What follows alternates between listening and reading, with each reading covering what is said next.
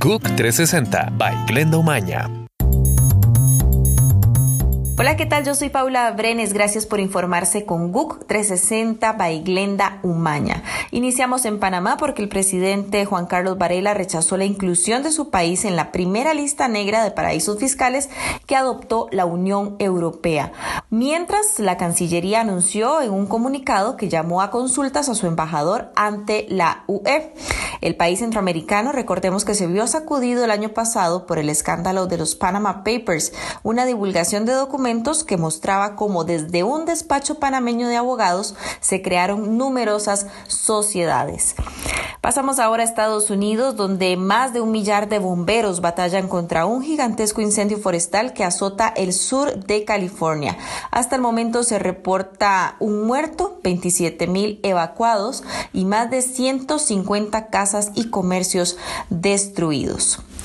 Siempre en Estados Unidos, hoy el presidente Donald Trump hará un anuncio formal sobre la posición de su gobierno respecto al Estatuto de Jerusalén.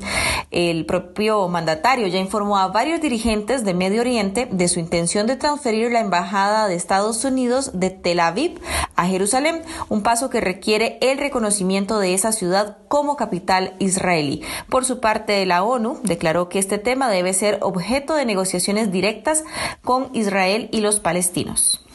Nos vamos hasta Bolivia. La feria a la cita, la fiesta de la abundancia en ese país, fue declarada Patrimonio Cultural Inmaterial de la Humanidad según la UNESCO. En la Alacita, miles de turistas y bolivianos compran todo tipo de bienes en miniatura, como por ejemplo casas, autos y hasta títulos profesionales. Estos fabricados por hábiles artesanos con el anhelo de que se materialicen en sus vidas. Y bueno, ¿creen ustedes en Santa Claus? Bueno, pues les cuento que de acuerdo con un grupo de científicos de la Universidad Británica de Oxford, sí existió. Los resultados de los análisis de carbono de un fragmento de hueso establecen que la fecha de estas muestras óseas son del siglo del tiempo en que los historiadores sitúan la muerte del santo. Las conocidas reliquias de San Nicolás están en la basílica homónima de la ciudad italiana de Bari desde 1087. Gracias por informarse con GUC 360 Baiglenda Umaña. Le invitamos a visitar nuestra página www.guc360.com. GUC 360 by Glenda Umaña